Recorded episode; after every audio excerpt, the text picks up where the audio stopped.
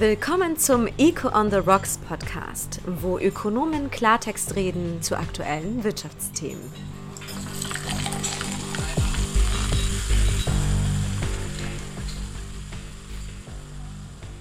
Lieber Patrick, herzlich willkommen. Vielen Dank. Peter, schön dich wiederzusehen. Danke gleichfalls. Geht's Guten euch Abend. gut?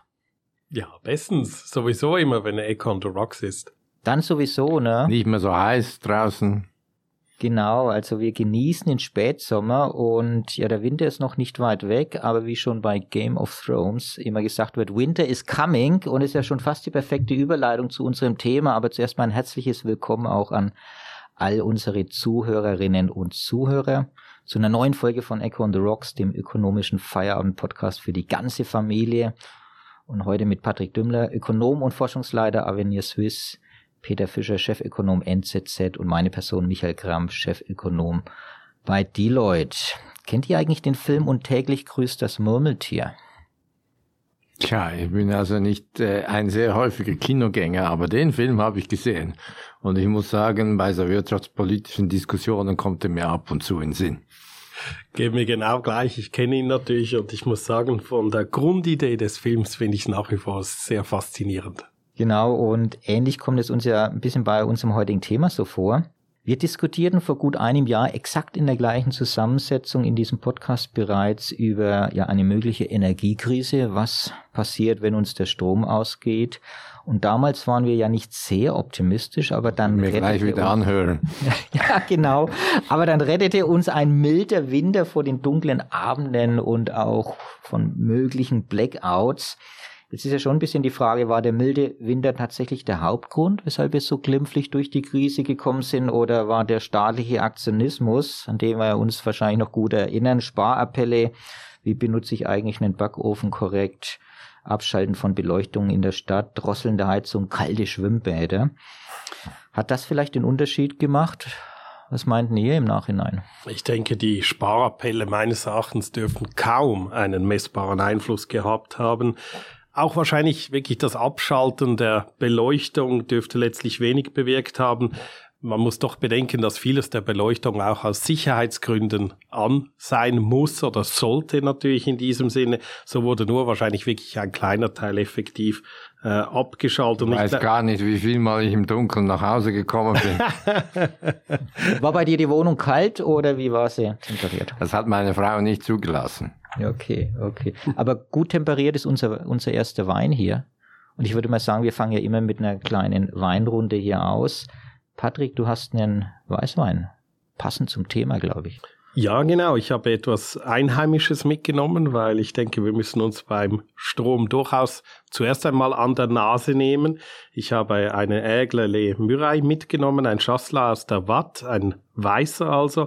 Er ist sonnengereift und hart an der Grenze zum Kanton Wallis gewachsen. Und das bringt mich auch zu diesem Thema. Ja, es fand ja kürzlich eine Abstimmung statt im Kanton Wallis und da wurde dieser sogenannte Solar Express abgelehnt. Genau, und ich würde sagen, wir stoßen jetzt erstmal an und zum Thema Solar und Erneuerbare kommen wir sicherlich jetzt dann auch noch gleich zu sprechen. Somit zum Wohl. Und etwas Sonnenenergie auch für alle unsere Zuhörer. Genau. Lasst uns noch mal kurz ein Jahr zurückgehen und zu, in die ja damals doch ein bisschen ja, dramatische Situation. Da waren die Folgen des Ukraine-Krieges, auch im Zusammenhang mit den früheren Gaslieferungen aus Russland. Gas wird ja auch verstromt.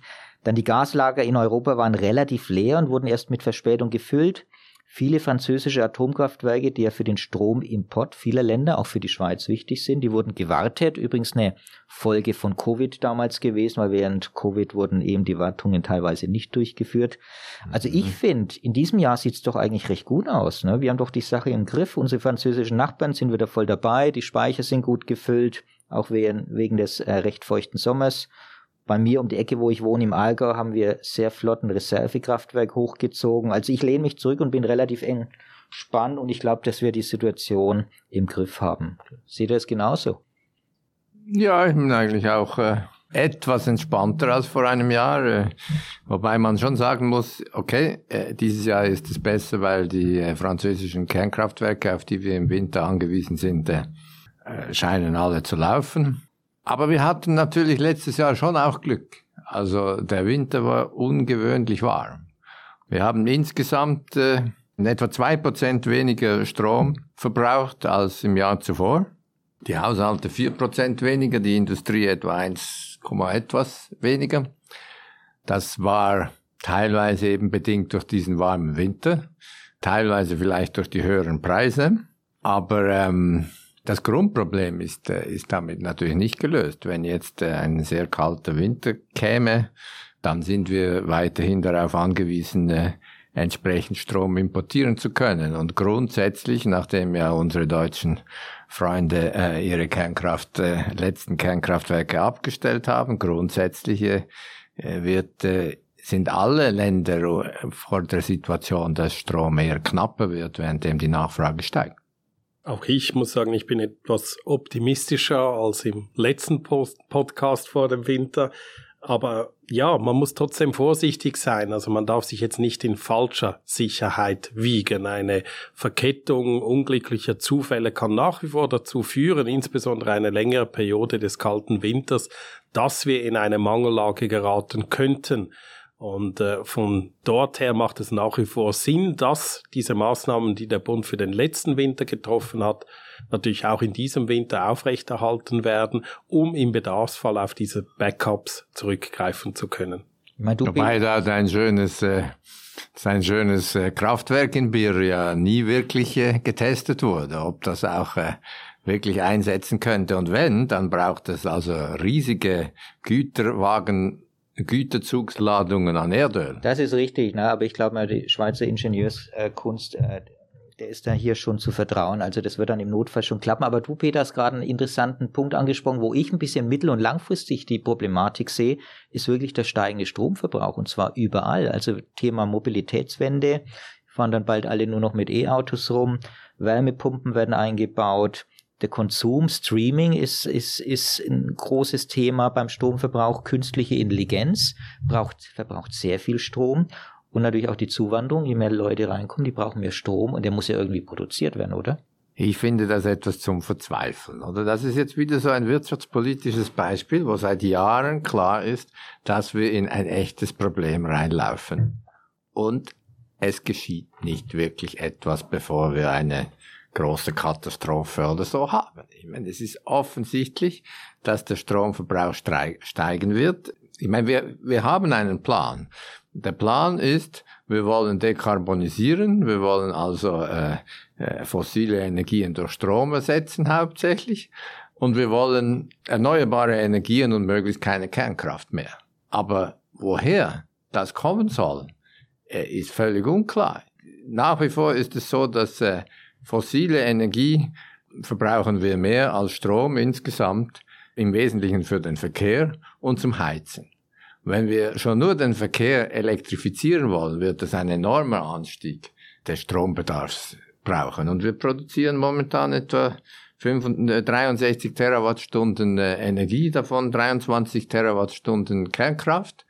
Wenn diese wegfällt, dann müssen wir die kompensieren plus die Erhöhung der Nachfrage.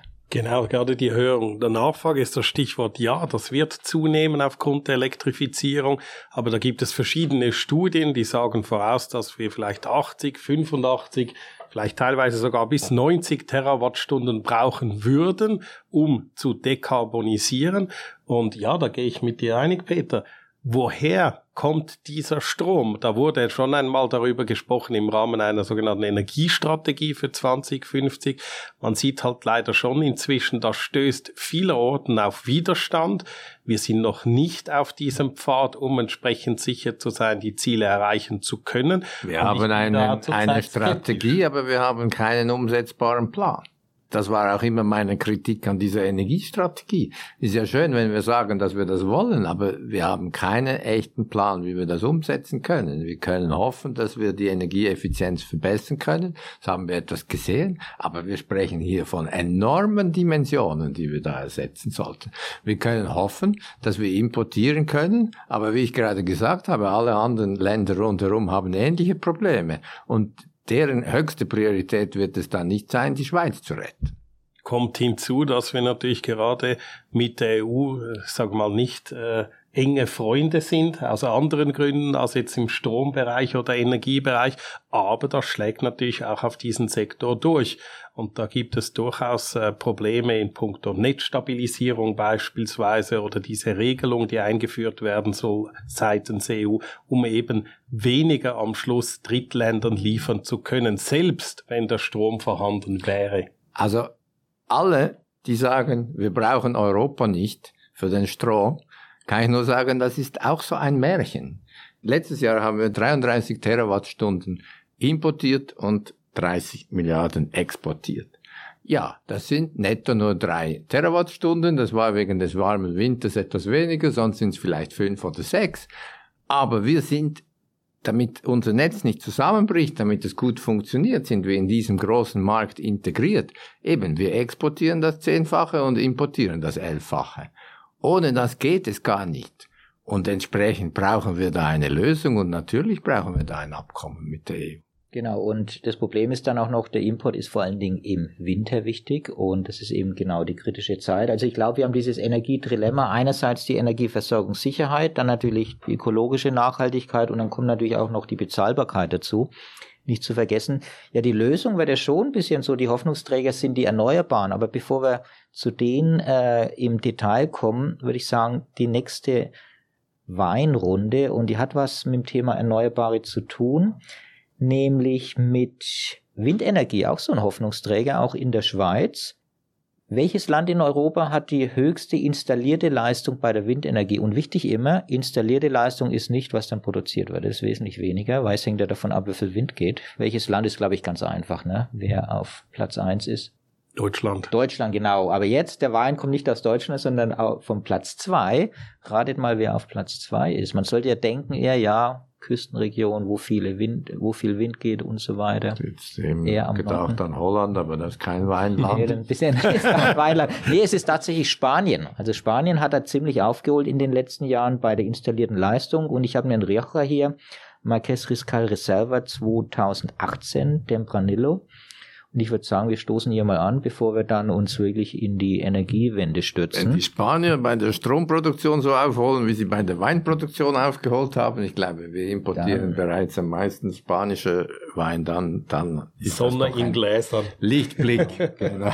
zum Wohl. Also zum Wohl. Ja, was sind so die richtigen Technologien für die Energiewende? Also, ja, Windenergie soll in der Schweiz jetzt verstärkt kommen, dann die Photovoltaik, hat auch ein bisschen die Probleme dann bei der Akzeptanz letzten Endes. Ausbau der Wasserkraft ist eigentlich ein bisschen limitiert, ist nicht mehr so viel zu holen. Da haben wir natürlich noch die Kernkraft, logischerweise. Also was glaubt denn ihr? Ich denke, es wird wahrscheinlich in Zukunft wichtiger sein noch als bisher, dass wir einen Mix haben. Weil meines Erachtens ein Mix von verschiedenen Technologien, die am Schluss uns Energie liefern können, steigert auch die Resilienz der Stromproduktion und damit trägt zur Versorgungssicherheit bei.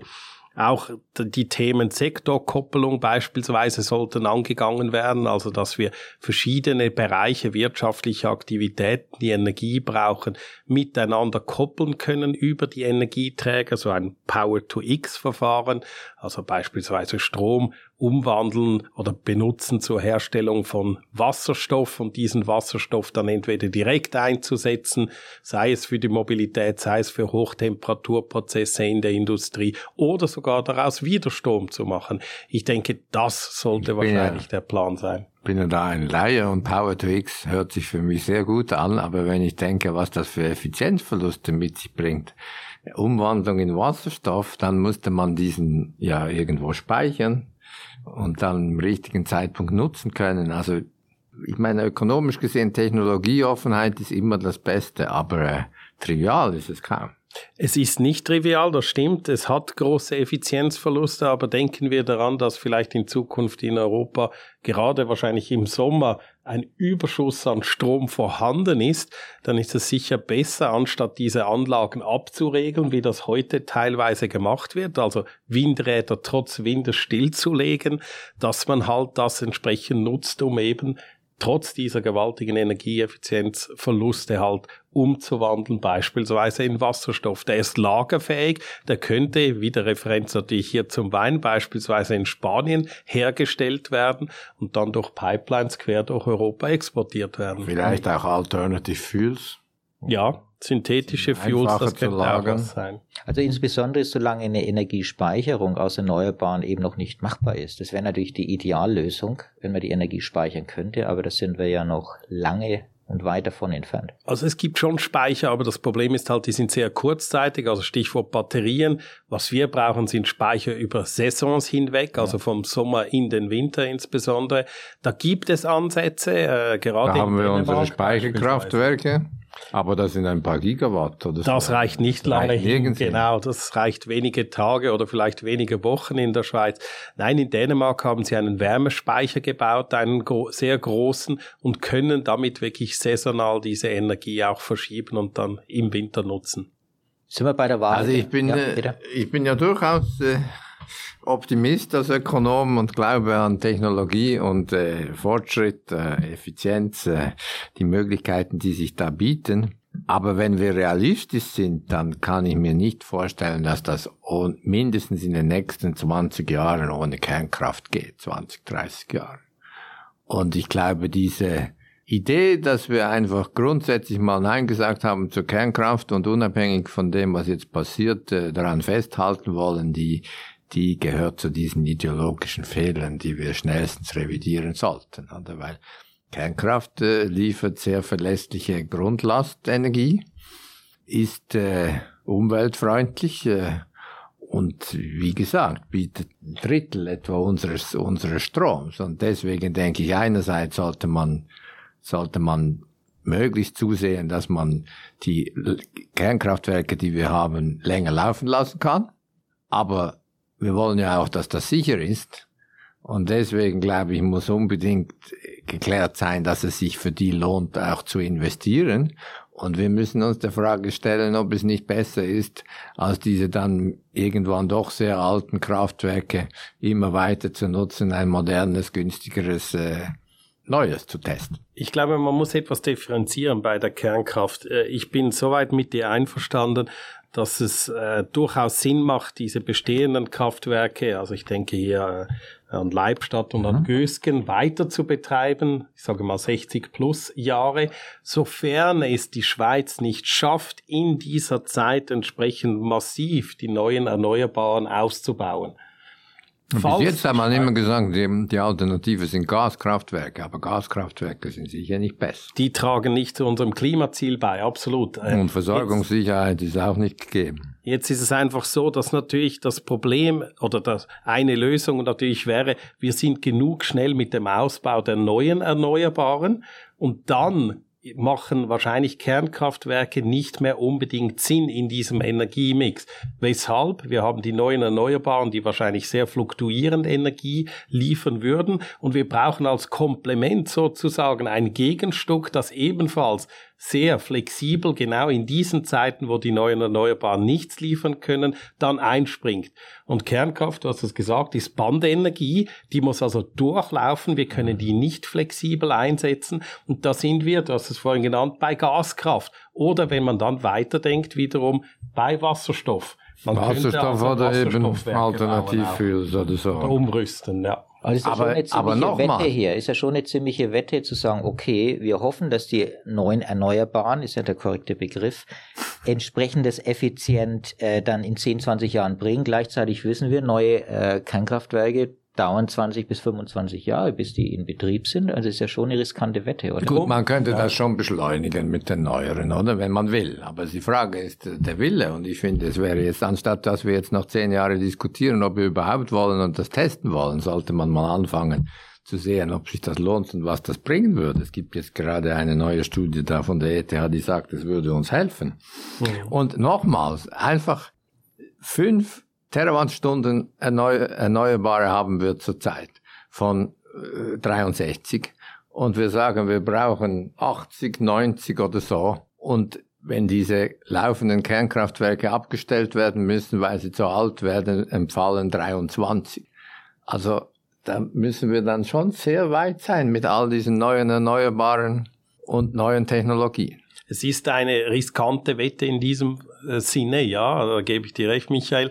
Aber deshalb denke ich als Backup die alten also sprich insbesondere wie vorhin genannt Gösgen und Leibstadt, zu ertüchtigen, dass es möglich wäre, dass die noch weiterlaufen gelassen werden können, das sollten wir unbedingt ins Auge fassen. Und langfristig auf jeden Fall sehe ich genau gleich, sollte man dieses Technologieverbot, das wir heute haben, faktisch mit der Kernkraft, äh, das sollte man in der Schweiz aufheben, weil wer weiß, was uns nächste Generationen von Reaktoren bringen können. Okay, also klares Plädoyer für eine Laufzeitverlängerung. Ich Aber eben, die, also trotz ich, allem, ja. ich meine, ich, ich, ich mag zum Beispiel den Döschwort für diejenigen, die ihn noch kennen, das war ein lustiges Auto, aber die Idee, dass wir den so lange flicken, bis er in 100 Jahren auch noch läuft, ist ja nett und gut, aber ich bin froh, dass es mittlerweile modernere Autos gibt, oder? Und wir haben dann irgendwann schon sehr alte Kernkraftwerke und mhm. ich denke, es würde sich schon lohnen, da zu überlegen, ob es nicht bessere, wesentlich effizientere und sicherere Technologie in dem Bereich auch gibt. Also ich wage mal die steile These, in den nächsten fünf Jahren kommen wir hier zu einer Entscheidung in der Schweiz, dass wir ein neues bauen, kein Kraftwerk können wir in fünf Jahren überprüfen, ob meine These korrekt war. Lasst uns doch noch zu einem Würde mich Thema freuen, kommen. wenn wir dazu wieder zusammensitzen genau können richtig. in fünf Jahren und ein Glas Wein trinken. Genau richtig. Lasst uns doch noch ein Thema besprechen heute. Und zwar das ist natürlich ein bisschen das Thema Regulierung und ja, wie stark soll eigentlich der Staat mitbestimmen, auf welche Technologien wir setzen wollen. Denn wenn ich mich so weltweit umsehe, ist eigentlich in den meisten Ländern Möglichst relativ klar, wer das, äh, wer das Möglichst wenig. Diese Subventionitis ist schrecklich. Ja, ich sehe das gleich. Also meine Kurzantwort wäre, der Staat sollte gar nicht mitbestimmen. Punkt. Fertig aus. Es sollte den Marktakteuren überlassen werden, welche Technologie sie einsetzen, in welchem Fall. Der Staat ist nur dazu da, die Rahmenbedingungen und die Ziele festzulegen, aber nicht die Mittel, die dazu gebraucht werden. Da kann ich dir nicht widersprechen. Gut, wie realistisch ist das? Das, das ist dann das Problem, ja. oder? Faktisch äh, müssen wir froh sein, wenn wir das möglichst äh, technologieneutral halten können und so, oder? Aber leider haben wir auch in der Schweiz gerade schon abgestimmt, dass wir dieses und jenes gezielt subventionieren wollen. Was äh, nehmen wir das Beispiel Wärmepumpen, oder? Es gibt sowieso Knappheiten auf dem Wärmepumpenmarkt, äh, aber wir wollen das jetzt noch stark subventionieren.